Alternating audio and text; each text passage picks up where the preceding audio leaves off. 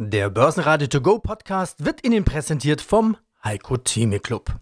Werden Sie Mitglied im Heiko Theme Club. heiko-theme.de Börsenradio Network AG Marktbericht Der Börsenpodcast Im Börsenradiostudio die klangvollen Stimmen von Andreas Groß, Peter Heinrich und Sebastian Leben. Schwer zu knabbern hatten die Anleger mit dem Zinsentscheid der US-Notenbank Fed vom Mittwochabend. Powell hatte geliefert und den Märkten hat's nicht gefallen. Der vierte 75er Zinsschritt in Folge und von Zinsbremse kein Wort. DAX-Anleger taten sich schwer, Tech-Anleger ebenfalls. Bis 13.000 Punkte fast ging es abwärts. Dann fassten Anleger wieder etwas Mut, bauten das Tagesminus ab. Schlusskurse am Donnerstag. DAX verliert 1%, 13.130 Punkte. Beim MDAX sind's über 2%, 2,1% minus 23.247 Punkte. Die hohen Zinsen in den USA locken das Geld an und machen den Dollar teurer.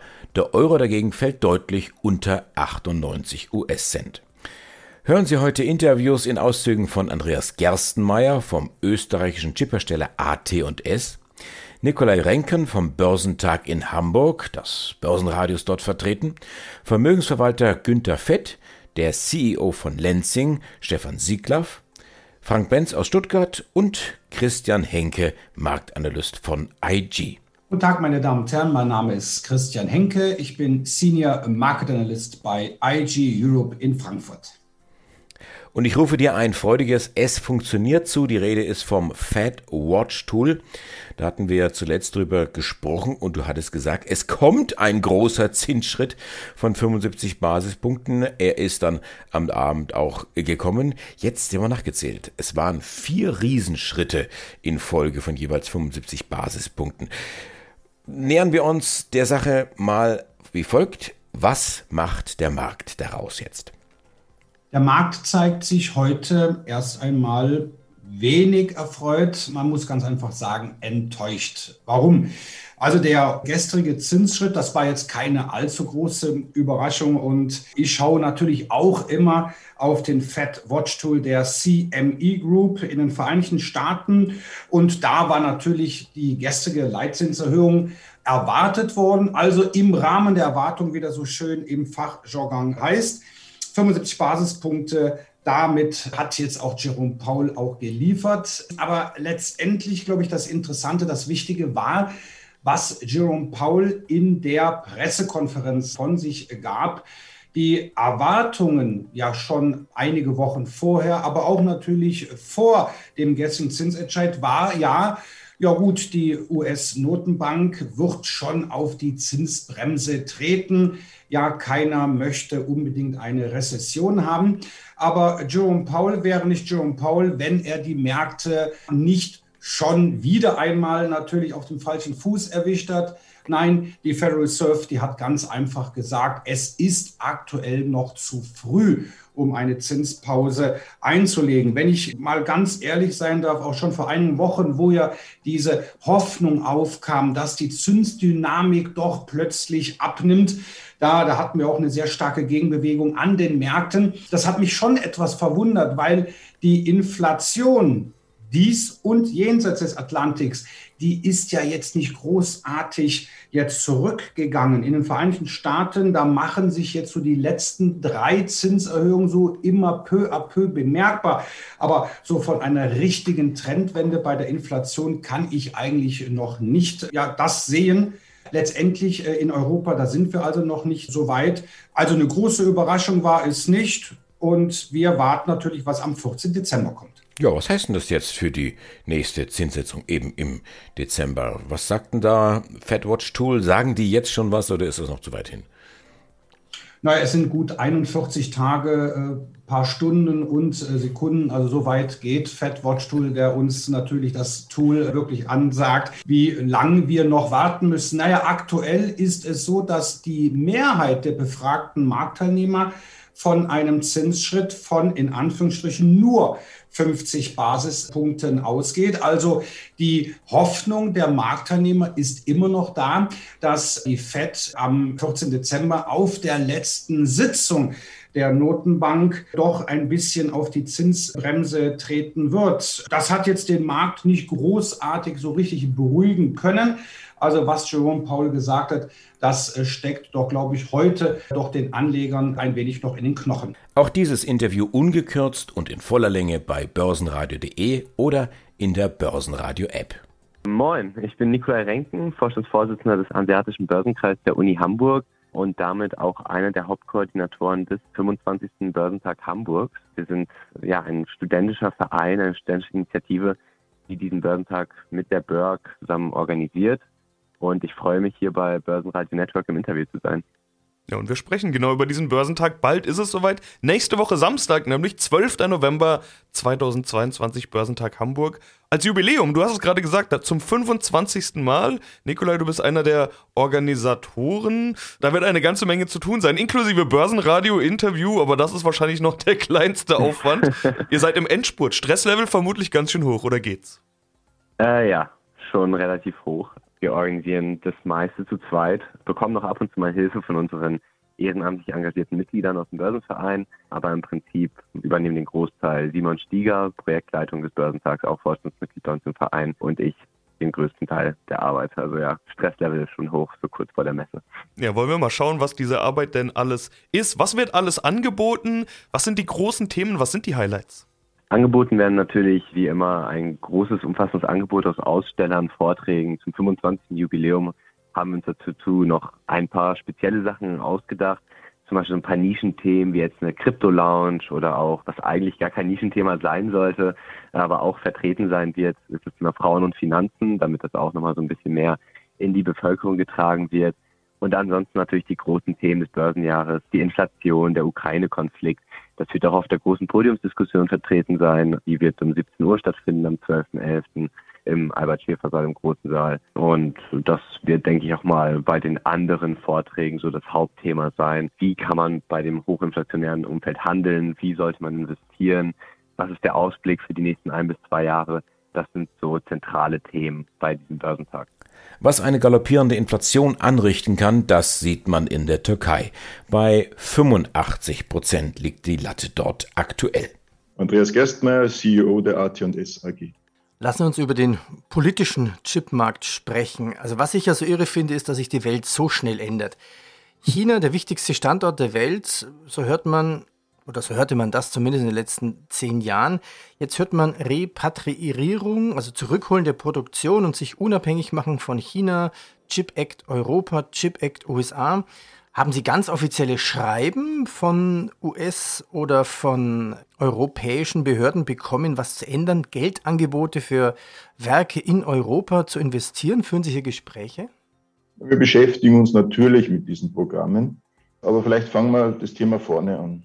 Also eine, eine vollkommene Unabhängigkeit der einzelnen äh, Wirtschaftszentren im Bereich auf Lieferkettenentkoppelung wird es aus unserer Sicht nicht geben.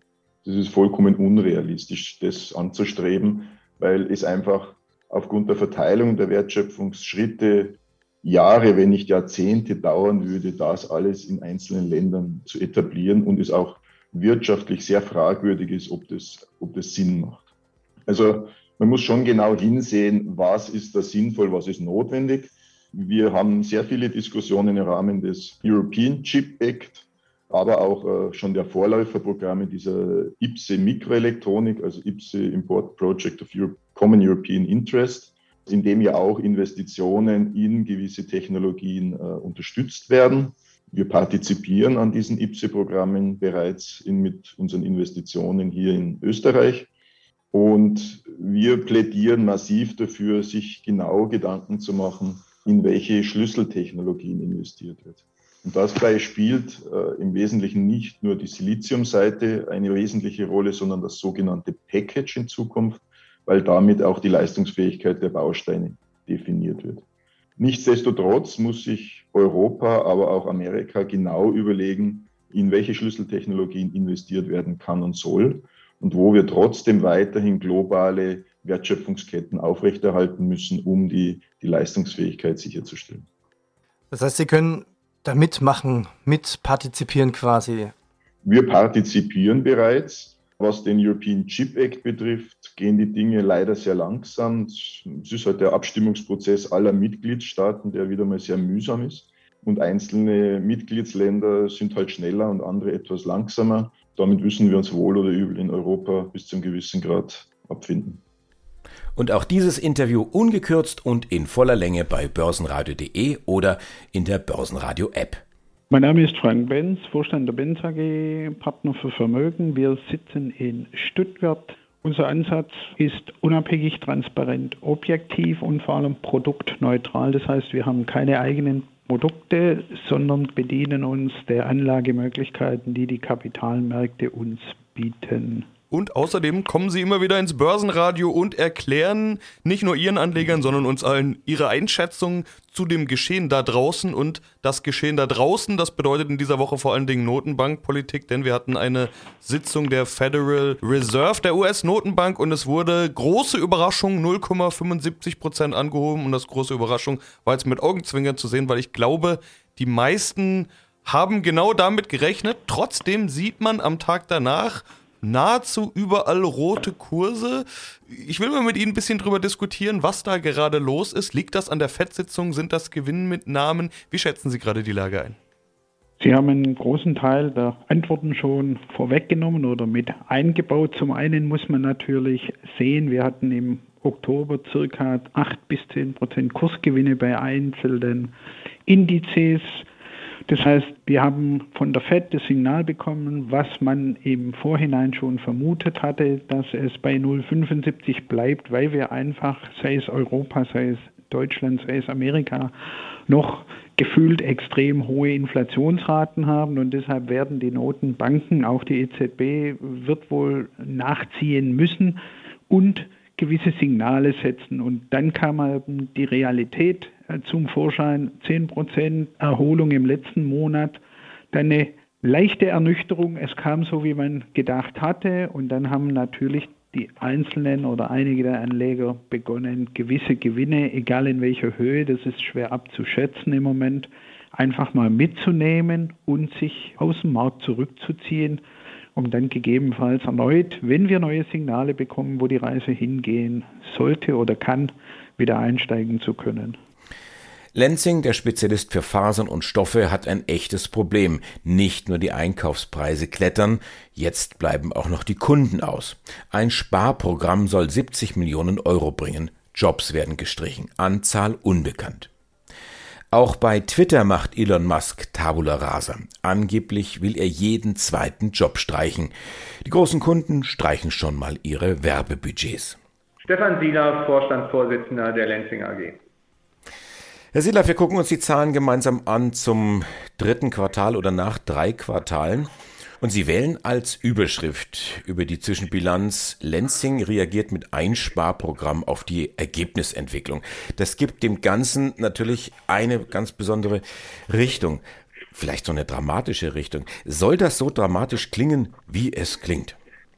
Ich glaube, Dramatik ist jetzt nicht angesagt, sondern dass wir die richtigen Aktionen und Zeichen setzen. Ich glaube, es ist richtig. Wir, unsere Ergebnisse, Sie sehen das ja, haben sich im Umsatz sehr positiv entwickelt. Dort haben wir um fast 25 Prozent zulegen können zur Vergleichsperiode im Vorjahr. Aber unser EBTA leidet und der leidet unter den Faktoren, die wir alle in der herstellenden Industrie sind. Das sind, sind die Herstellkosten basieren auf den Rohstoffen, aber auch auf den Energiekosten.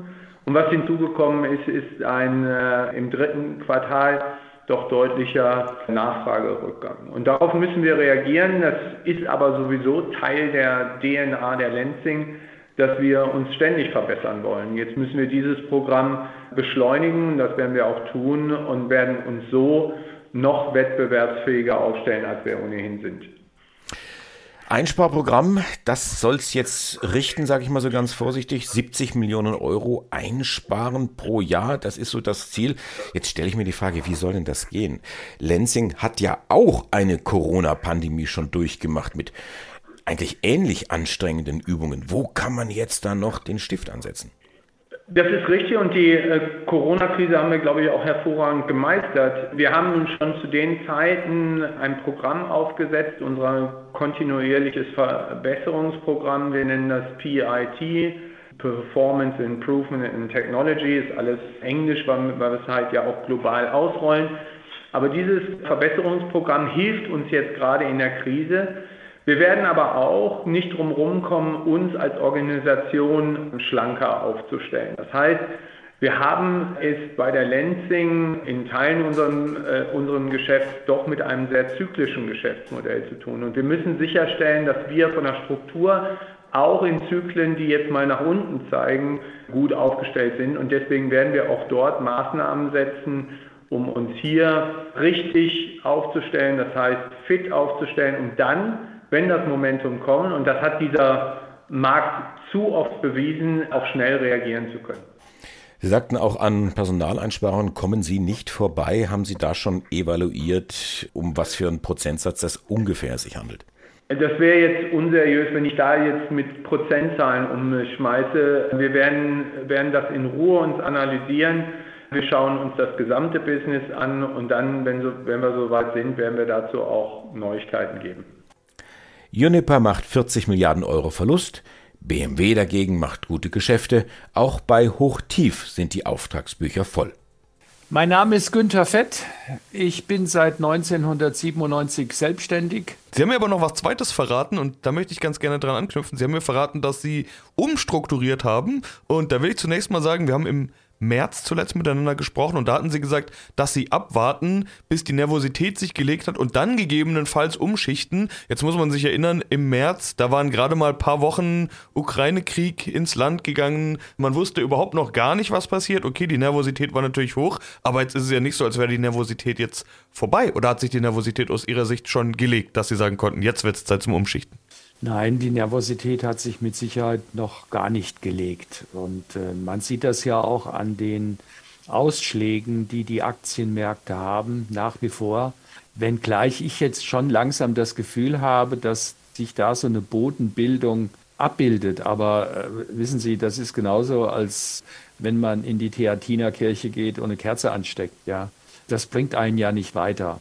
Äh, die Umschichtung, die ich vorgenommen habe, die lagen im Wesentlichen daran, dass es in bestimmten Bereichen, in denen ich investiert bin, dann plötzlich Fonds gab, die sich die letzten drei, sechs Monate doch besser entwickelt haben als denjenigen, den ich da hatte.